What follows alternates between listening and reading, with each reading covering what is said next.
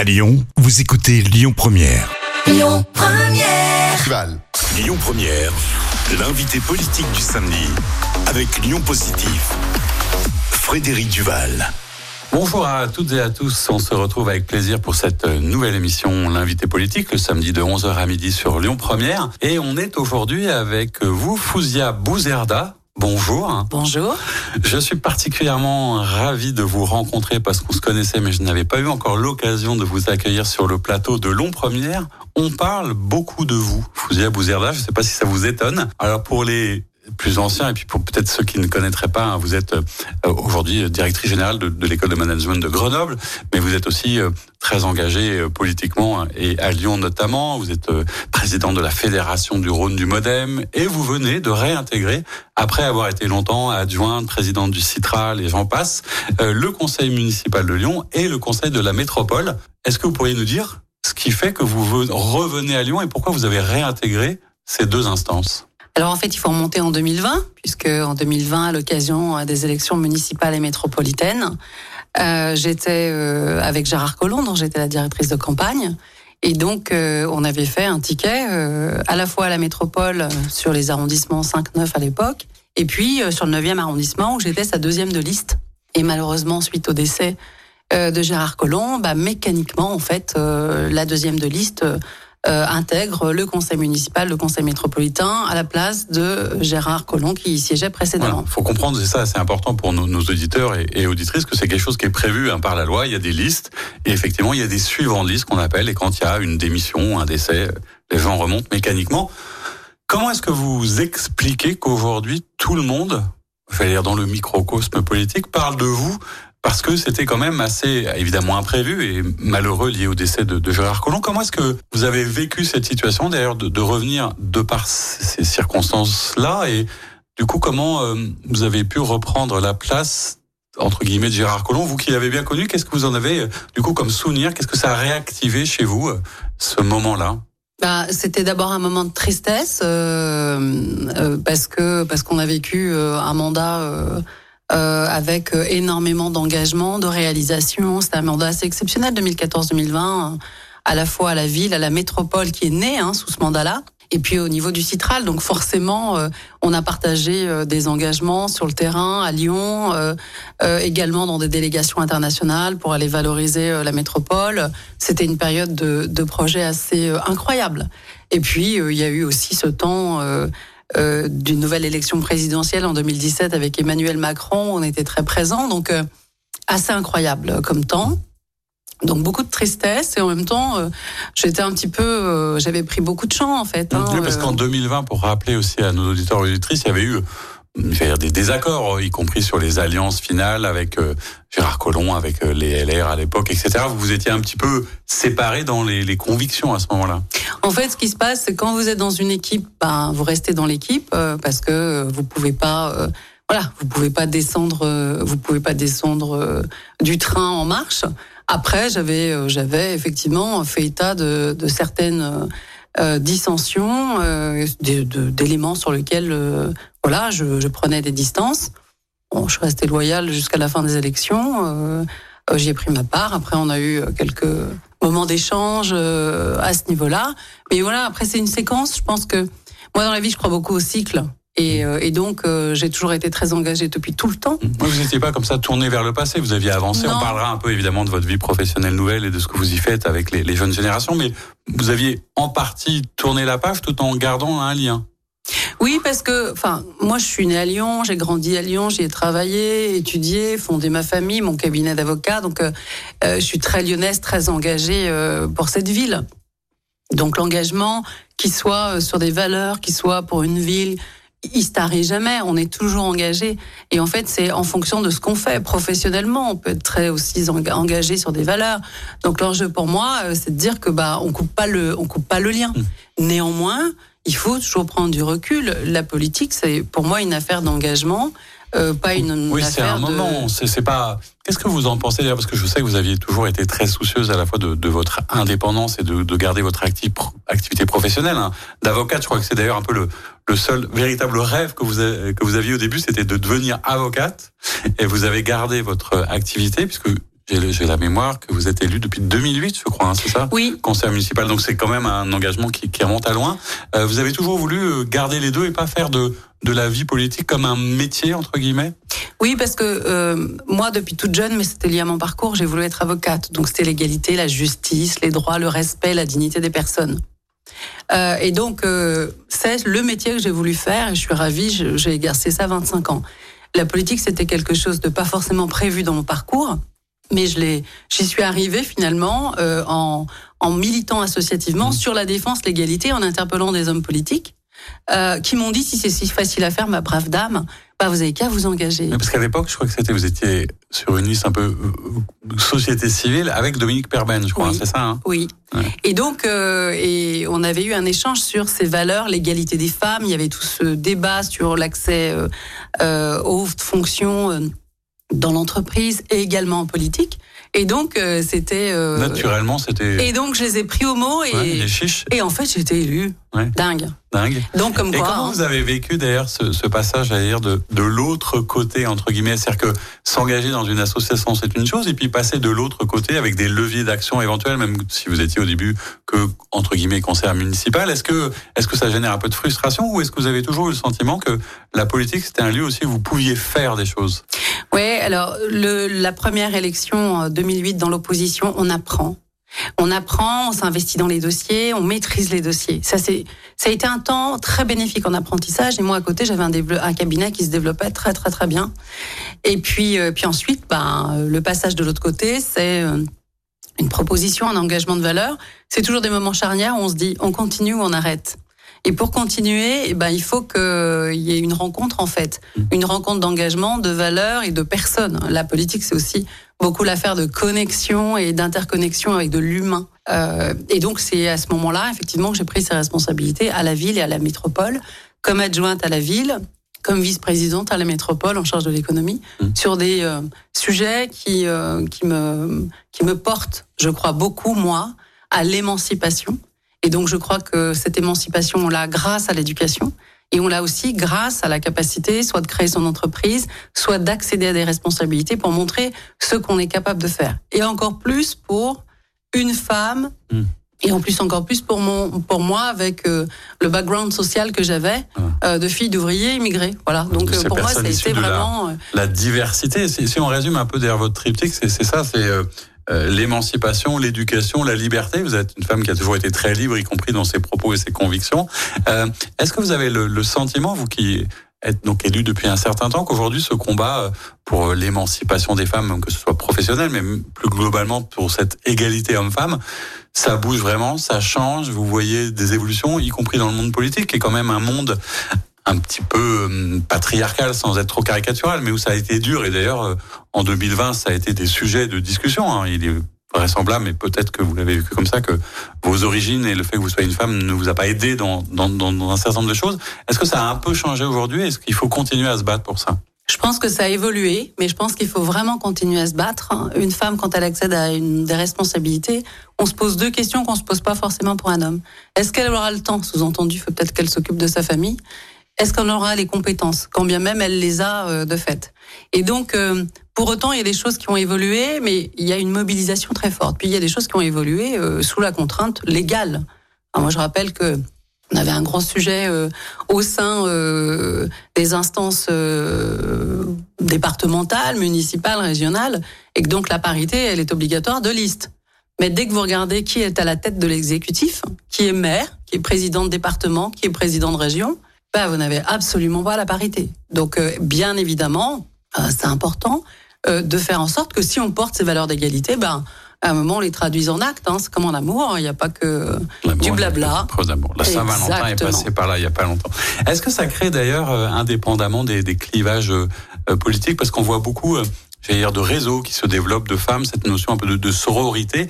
Au-delà des clivages, est-ce que vous avez senti qu'il y a quand même une solidarité, peut-être avec certaines élus à qui vous partagez pas forcément les mêmes convictions, mais qui se crée quand même dans cet environnement un peu délicat et hostile?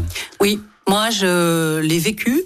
Euh, et je le Et je, je suis moi-même fervente euh, actrice de, de sororité. Euh, je participe toujours euh, à l'association IWF de femmes dirigeantes avec les élus que j'ai pu côtoyer. Il y avait une vraie solidarité féminine au-delà des clivages sur la capacité à porter avec force et conviction des projets, des sujets.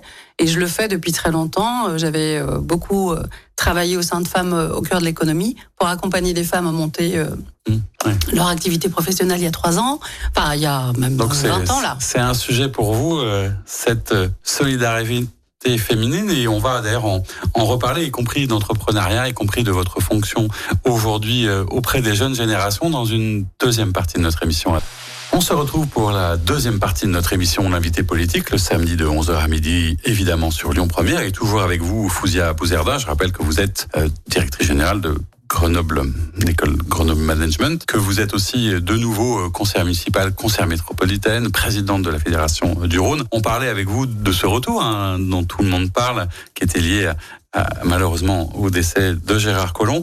Et on parlait aussi de, de, de vos engagements euh, et de votre regard euh, avisé sur l'actualité. C'est-à-dire que même si vous étiez occupé à d'autres fonctions, vous avez toujours gardé évidemment un œil sur ce qui se passe. On va parler de mobilité, du bilan, euh, euh peut-être de ce qui se passe au niveau de la, gouvernance écologiste. Il y a une actualité dont on parle un peu, et je sais que vous vous êtes exprimé dessus, sur ce qui s'est passé au musée des Beaux-Arts de Lyon, hein, qui est propriété de, la ville, avec euh, l'intervention de Grégory Doucet, le maire, suite à cette manifestation de, de, jeunes militantes, je crois, de riposte alimentaire, qui ont jeté de la, la soupe sur un tableau euh, de Monet, euh, qui a d'ailleurs en partie abîmé non pas euh, la peinture, mais le cadre, ce qui va entraîner un coup.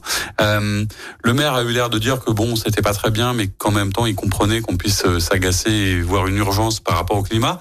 Est-ce que vous, en tant qu'élu ou en tant que citoyenne, vous avez un avis sur cette revendication à la fois des jeunes générations et ce mode de fonctionnement pour faire entendre ces idées La revendication, elle est légitime, mais le moyen de revendiquer, il l'est absolument pas.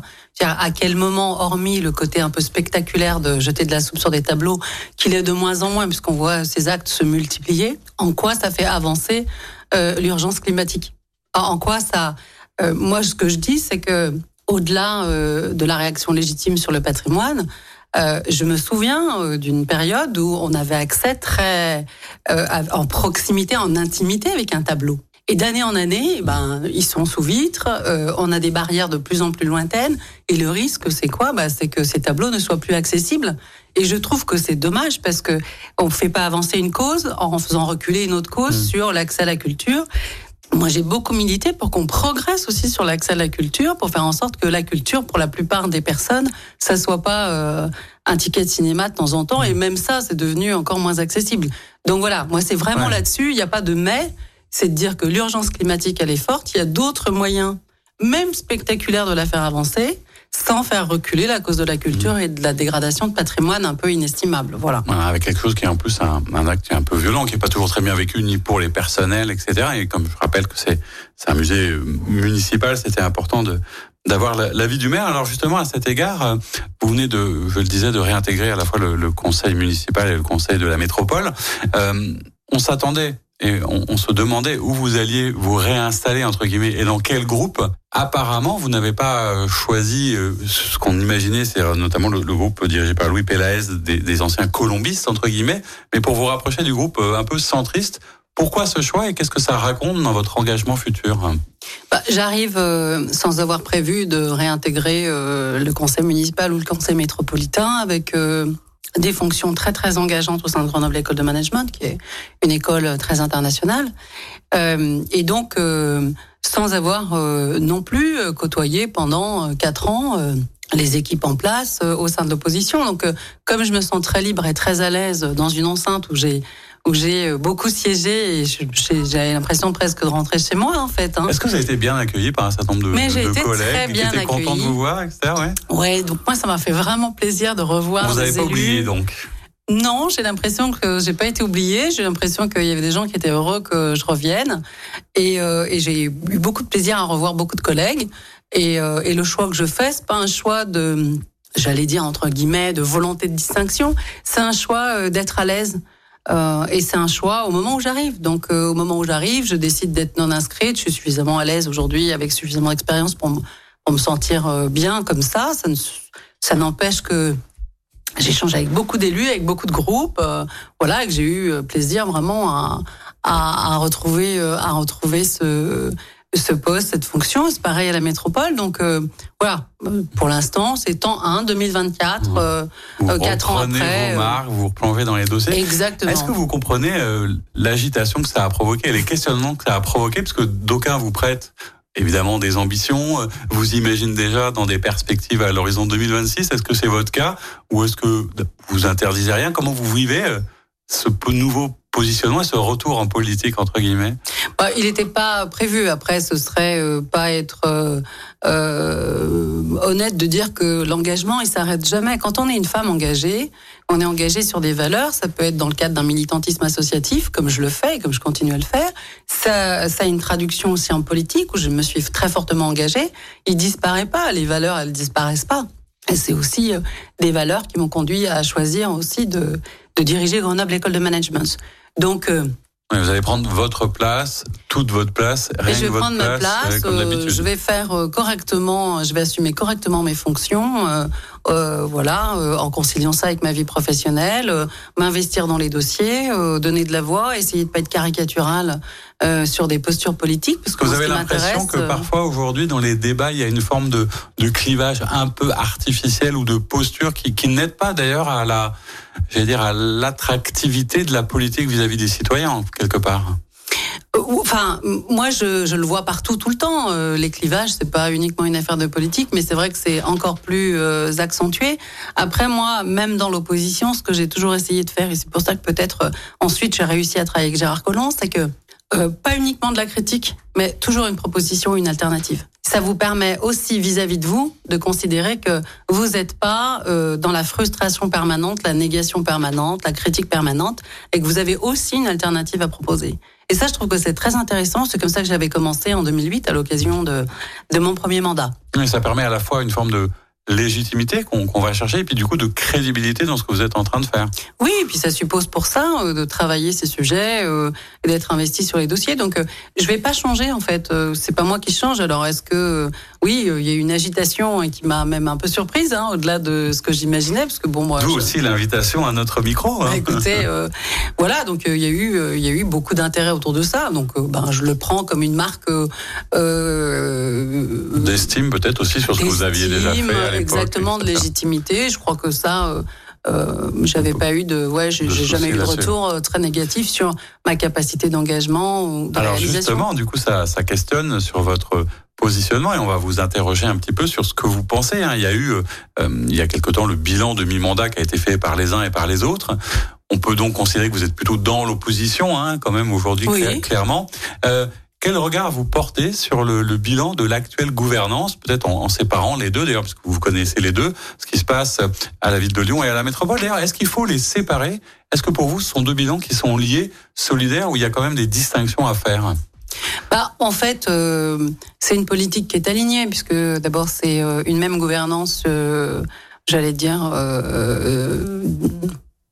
idéologique.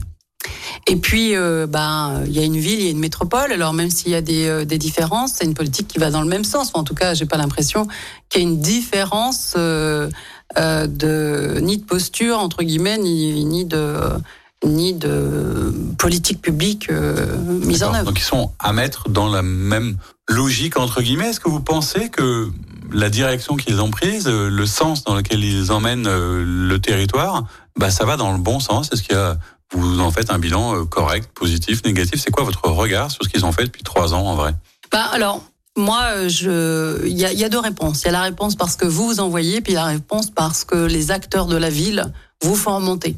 Euh, des, des, enjeux de logement et de durcissement de certaines politiques publiques et de durcissement de certaines postures sur l'urbanisme qui font que bon, c'est pas tout lié à ça, mais forcément quand vous ajoutez de la contrainte à de la contrainte, du durcissement au durcissement, on se retrouve aujourd'hui avec une situation de pénurie et de complexification euh, de délivrance de, permis de construire, euh, d'offres de logement, et, euh, et, on est très très très loin des objectifs annoncés sur la disponibilité de logement. Euh, ça, c'est une première chose. Après, ben, naturellement, je m'intéresse aux mobilités. Mmh. on, va, on va en parler d'ailleurs parce que ce sera une, question importante, mais il y a aussi sur le, la question notamment du, développement économique, parce que c'est un, sujet que vous connaissez bien et je sais que vous êtes toujours en lien régulièrement avec des commerçants, etc. Euh, on recevait euh, la semaine dernière Georges Kepenekian qui parlait de, de euh, dont on connaît l'attachement à la ville, qui parlait de cette perte d'attractivité, de grandeur, d'ouverture de la ville en termes de développement. On a beaucoup accusé à un moment les, les écologistes d'être dans une forme de décroissance, etc. Est-ce que vous vous le sentez? Est-ce que vous dites, bah, on est dans une forme de de rétrécissement économique quelque part? Oui, oui, moi je le pense clairement parce que c'est c'est exactement le ressenti et le vécu en fait des associations, des entreprises, en disant que ce qu'elles font remonter n'est pas entendu. Euh, clairement, euh, c'est pas la cible. Et moi, je dis attention. L'équilibre d'une ville, l'équilibre d'une métropole, c'est qu'elle travaille euh, pas l'une contre l'autre. C'est-à-dire que la ville-centre peut pas travailler contre sa périphérie. Et donc considérer que de manière dogmatique on affiche euh, une posture, euh, c'est pas comprendre un territoire. Le, la ville euh, dans laquelle on vit aujourd'hui, c'est un cheminement de politiques qui se sont agrégés au fil du temps.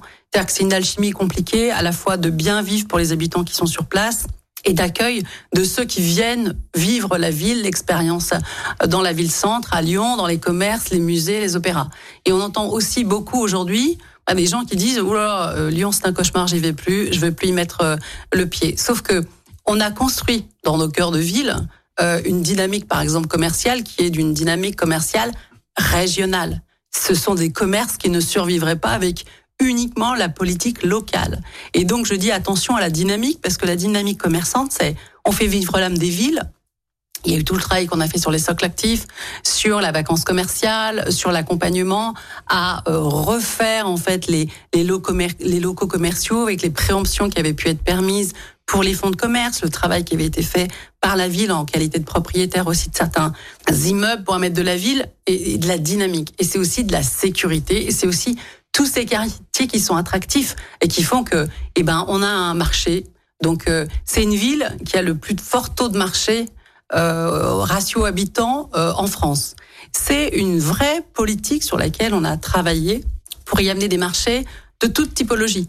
Et chaque quartier a ses marchés euh, en fonction, bah voilà, ça peut être circuit court, bio, fin d'après-midi, euh, des, des marchés bien plus classiques qu'on a depuis plus d'une centaine d'années aussi, euh, autour d'une place, avec des commerçants, avec des artisans qui font du beau, du bien, avec des espaces où on peut se restaurer. Il y a une culture de la vie, du marché, une culture où on se pose, on prend un verre, on est en famille. Tout ça, c'est une alchimie compliquée. Et c'est une alchimie où il faut y intégrer aussi les mobilités, où il faut y intégrer aussi cette dynamique-là. Cette dynamique de mobilité, je, rappelle euh, à nos auditeurs que vous l'avez bien connu, vous avez été président du Citral et vous me disiez en préparant cette émission que vous, vous étiez vraiment plongé euh, sur ce débat et ce sujet, peut-être euh, davantage quand à un moment ce n'était pas important. Juste avant qu'on rentre sur le fond, une première question parce que ça a été pas mal critiqué, vous qui avez ce regard-là. Bruno Bernard est à la fois président de la métropole et président du Citral. Est-ce que vous pensez maintenant que c'était possiblement un bon choix en termes de mutualisation, d'optimisation, ou que c'était peut-être un peu trop compliqué de s'occuper de deux choses aussi importantes en même temps?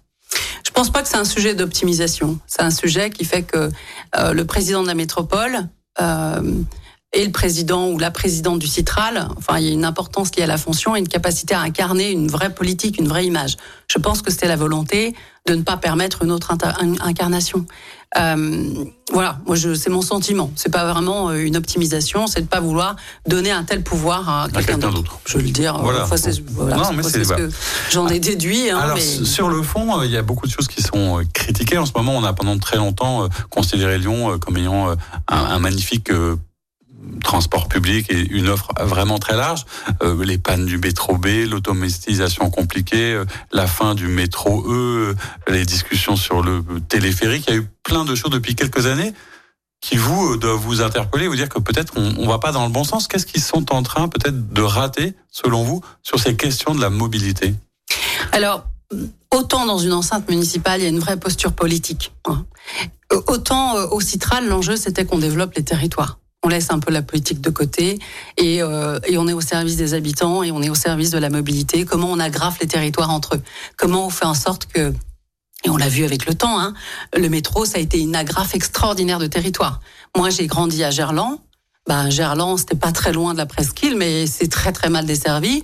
On avait le 32 et le 47. Alors, je vous parle d'un temps, on pourrait dire que les moins de 20 ans n'ont pas connu, mais euh, et ça a été pareil pour le 9e. Ah, je veux dire, la graphe de territoire avec ces métros, elle est extraordinaire. C'est la moitié des voyages en métro aujourd'hui dans la métropole.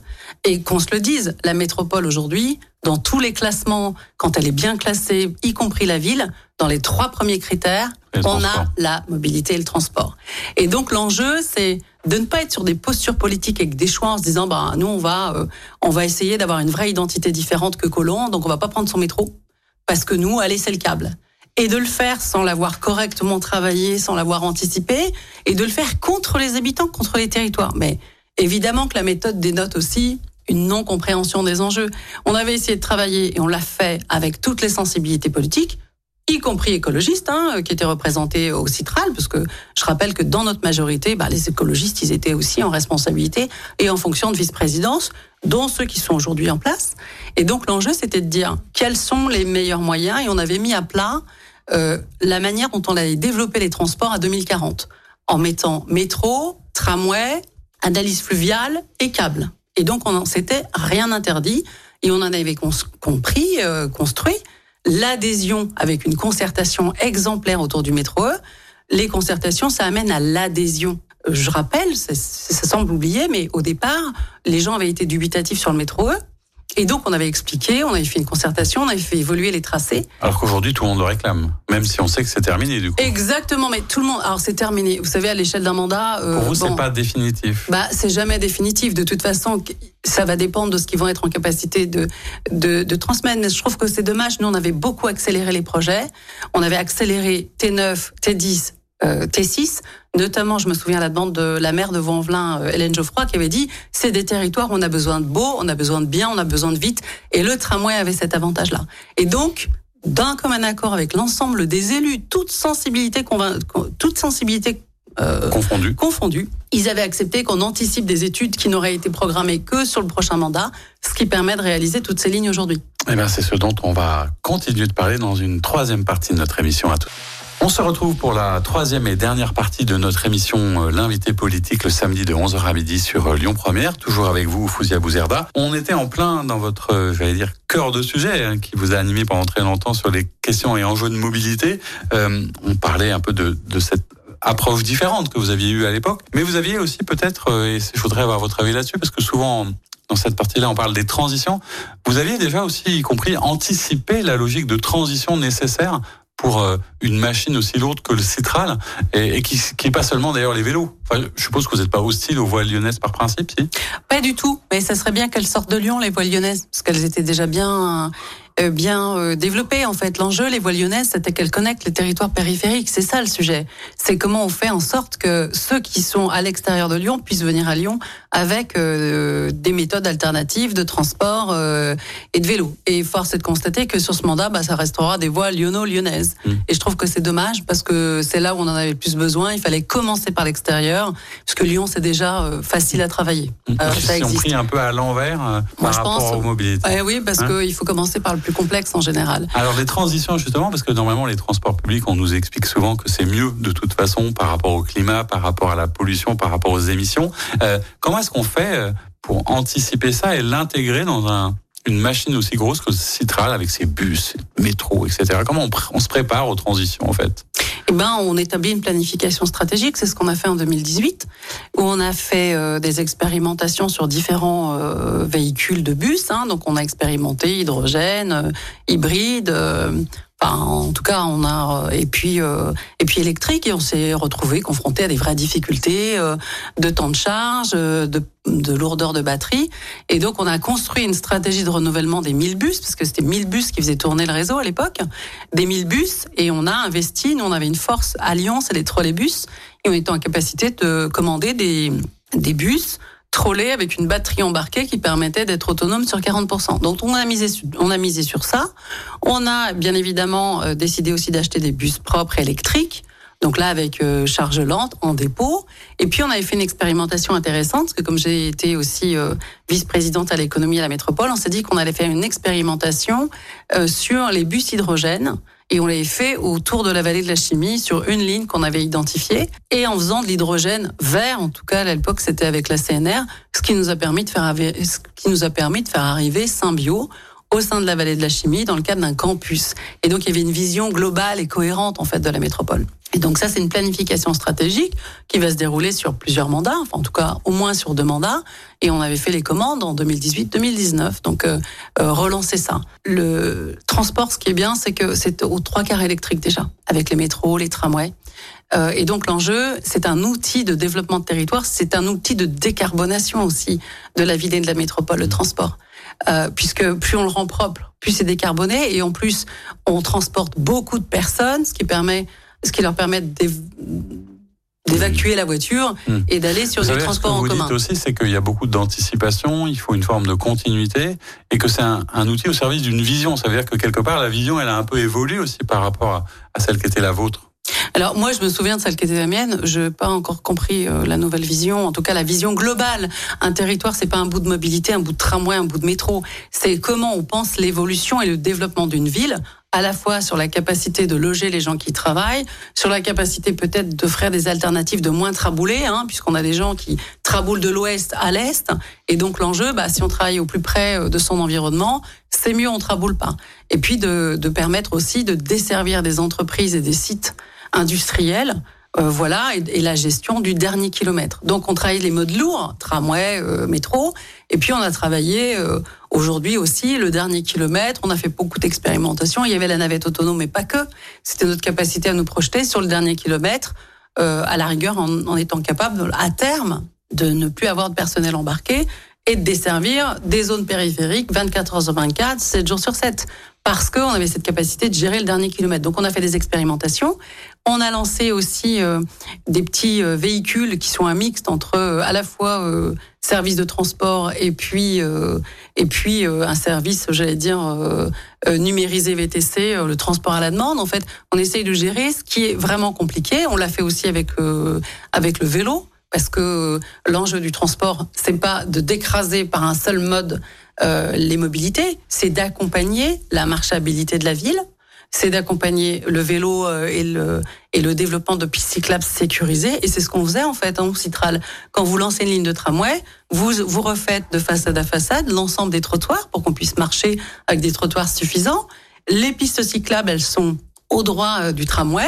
Et puis on essaye d'intégrer aussi d'autres choses, c'est-à-dire qu'on rend la ville plus belle, et, et plus et plus mobile. Donc ça c'est un vrai enjeu en fonction de la vision qu'on a du territoire, où est-ce qu'on développe l'activité économique, euh, en essayant euh, d'éviter euh, de, déplacer des populations ou, de les expatrier sur des zones qui sont ni desservies, ni connectées, et donc d'optimiser tout ça, puis avec une vision. En tout cas, ce qui était important, c'est de dire que là où on apporte du transport, on apporte par principe de la densité. Donc les territoires qui sont desservis, ils sont forcément une obligation de, densité, puisqu'on ne transporte pas des petites populations dans des tramways ou dans des métros. Mais le pari est gagnant. Euh, chaque fois qu'on lance une ligne d'expérience, euh, on a beaucoup plus de voyageurs que même ceux qu'on avait initialement euh, prévus. Alors on voit les enjeux de transition sont des choses qui vous concernent toujours, qui vous intéressent toujours, mais ces enjeux d'innovation, il faudrait qu'on parle un peu quelques instants aussi de, de, votre fonction nouvelle, parce qu'on voit que vous avez gardé ce lien avec Lyon, mais ce que je trouvais intéressant, c'était peut-être de, de, faire le parallèle. Justement, quel parallèle vous faites euh, entre le, pouvoir que vous aviez sur un territoire au niveau politique et puis celui que vous avez eu en tant que directrice générale d'une école connue et reconnue, euh, notamment par rapport à ces sujets? Est-ce qu'on y prépare aussi autant euh, les jeunes générations? Comment est-ce que vous pensez l'innovation, les transitions? Comment vous avez l'impression d'être aussi utile que ce que vous faites quand vous avez un engagement politique? Bah, on se sent euh, encore plus utile en fait. Euh, quand on est engagé au service de sa ville ou quand on est engagé euh, au service du territoire, bah voilà, on a soit l'engagement associatif, la sensibilisation, la politique est un très bel outil, mais une école, c'est incroyable. En plus, l'ADN de cette école, Grenoble École de Management, est assez particulier puisque c'est l'innovation durable très engagé au service de l'innovation et du management de l'innovation et des technologies. Il y a un écosystème incroyable euh, d'organismes de recherche, de densité scientifique sur un territoire qui capte plus de 12% des financements d'innovation et de recherche en France. Donc exceptionnel. Et donc c'est une école qui est née en réponse à cet écosystème. Et à côté de ça, c'est un engagement au service des transitions très très fort. C'est lié aussi à l'ADN du territoire.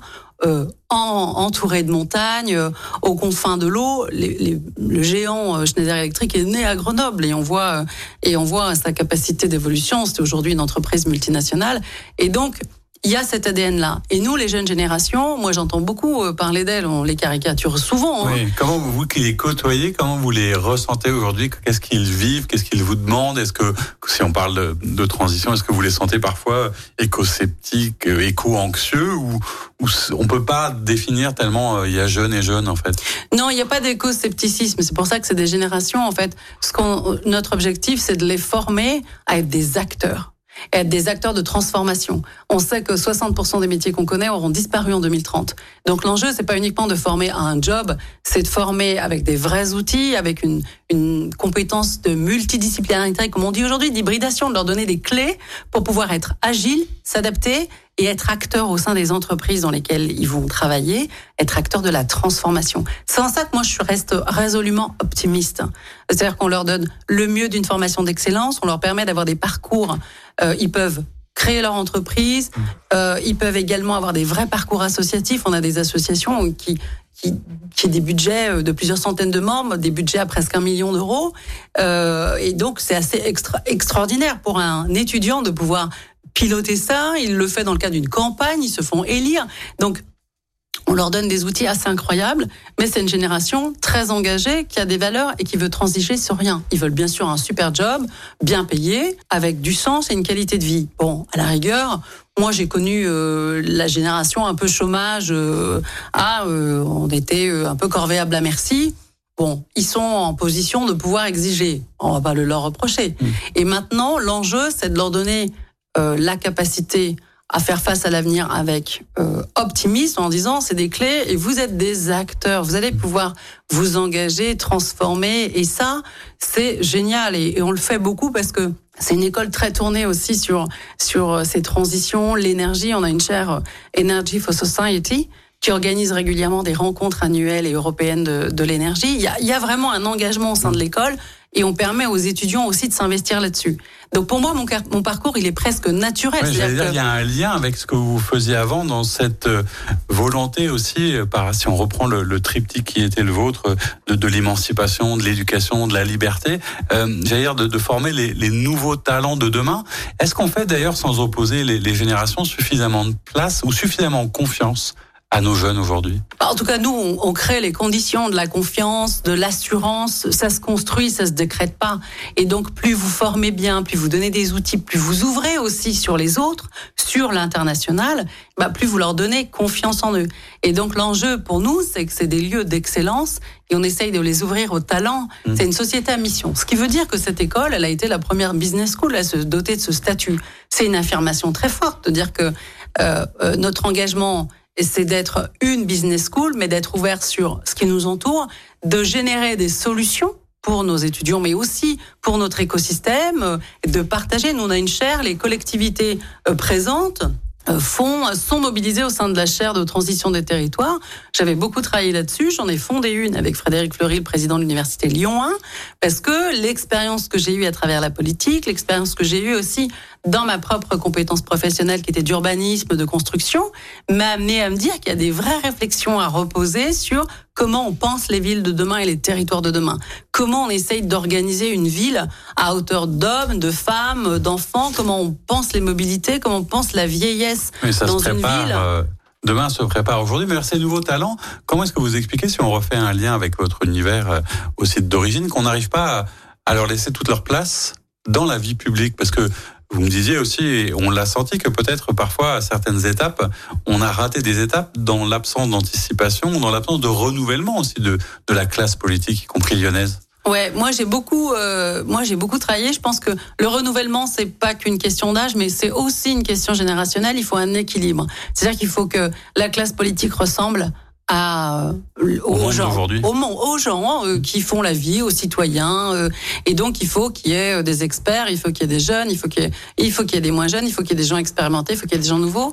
Et je trouve que c'est peut-être ce qu'on a loupé. C'est-à-dire que il faut faire adhérer à un projet. Pour faire adhérer à un projet, il y a de l'élan. L'élection, c'est de l'émotion. Il faut qu'on puisse se projeter, se retrouver. Si on a en face de soi ou à côté de soi des gens qui nous ressemblent pas, avec qui on participe. Ouais. Et, donc l'enjeu, c'est, il est là, euh, l'enjeu, c'est, c'est de reconnecter en disant. Ressembler euh, Est-ce que c'est aussi, parce qu'on arrive doucement au bout de l'émission et j'avais encore une petite question à vous poser par rapport à vos engagements sur l'émergence des talents féminins. Est-ce que aussi dans cette école, vous faites, euh, vous arrivez à transposer vos convictions? Est-ce que la parité progresse? Parce que dans certaines écoles, c'était un peu compliqué d'ingénieurs, etc. Est-ce que vous êtes attentive particulièrement à ça aussi? La place des femmes et la manière dont elles sont traitées, y compris dans l'écosystème. Bien sûr, moi j'y suis particulièrement attentive, mais au sein de cette école, on y était quand même très attentif. Euh, euh, naturellement, l'égalité fait partie des, des, euh, des objectifs de l'école statutaire, hein, euh, l'égalité. Alors nous, on a un recrutement qui est assez paritaire après, dès qu'on regarde un peu plus finement les chiffres dans l'orientation des parcours, bon, bah, il y a un peu plus de, euh, de, de, euh, garçons qui vont en finance et un peu plus de filles qui vont euh, en RH. Donc ça, il y a aussi un biais à travailler. D'explication et de pédagogie en amont. Mais on a à tous nos niveaux, à tous les leviers, on a toujours des leviers de progression. Moi, j'ai fait en sorte que euh, j'organise mon COMEX pour qu'il devienne paritaire. Donc il est paritaire. Chaque fois que j'ai pu, j'ai recruté et je suis très contente d'avoir laissé derrière moi au Citral une directrice générale qui est une femme. Voilà. il y a aussi le combat continue partout où vous êtes. Est-ce que parce qu'on arrive vraiment au bout et j'aurais bien passé encore un peu de temps avec vous, mais juste une, une petite question que j'aime bien et puis on, se quittera en musique. Euh, Peut-être que ça se traduit d'ailleurs euh, dans vos lectures. Est-ce que vous avez en ce moment un livre de chevet qui qui nous parle un peu tout ça, qui le résume? J'aime bien savoir ce que font mes invités quand tout d'un coup ils lisent le soir chez eux comme ça, ou dans la journée, ou quand vous voulez d'ailleurs. Euh, Qu'est-ce que vous avez choisi comme livre dont vous voudriez nous parler? Alors moi, je relis actuellement euh, Cent ans de solitude de Gabriel Garcia Marquez, qui est un livre qui m'avait profondément ému et, et euh, impressionné. J'avais dû le lire il y a une vingtaine d'années, un peu plus même, je dirais une trentaine d'années, on voit pas le temps qui passe. Mais mon fils m'a remis euh, euh sur mon chevet Machiavel en disant qu'il avait trouvé ça assez extraordinaire et je me suis dit qu'il était temps peut-être de le relire. Après, on s'étonne que le microcosme bruisse si vous vous mettez à relire Machiavel. N'est-ce pas Alors on va se quitter aussi, comme c'est la tradition dans cette émission en musique, qu'est-ce que vous avez choisi? Qu'est-ce que vous aviez envie d'entendre avec nous? C'est une musique que j'écoute beaucoup. Alors moi, je suis très éclectique, mais là, euh, j'aime beaucoup Dojo Cat. J'aime beaucoup ce qu'elle fait, et chaque fois qu'elle sort un, un titre, j'adore. Donc euh, voilà, je. C'est à la fois groovy, sympa, moderne et. Moi, j'aime bien. Entraînant. ouais, j'aime bien me donner un peu la pêche, et donc euh, et donc souvent, je commence ma journée par des musiques qui ont qui donnent un peu le, un peu la niaque. Donc voilà. Eh ben merci beaucoup. En tout cas, c'était un très grand plaisir de vous recevoir. Et vous voyez que vous étiez en plein dans l'actualité lyonnaise.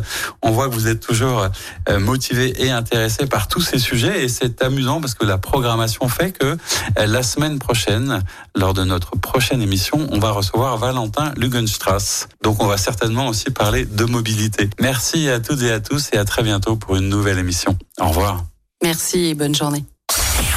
C'était l'invité politique du samedi sur Lyon Première, en partenariat avec Lyon Positif, la plateforme inspirante des acteurs engagés dans la transition du territoire. Retrouvez tous les invités politiques en podcast sur lyonpremière.fr et lyonpositif.fr. Écoutez votre radio Lyon Première en direct sur l'application Lyon Première, lyonpremière.fr et bien sûr à Lyon sur 90.2 FM et en DAB+. Lyon Première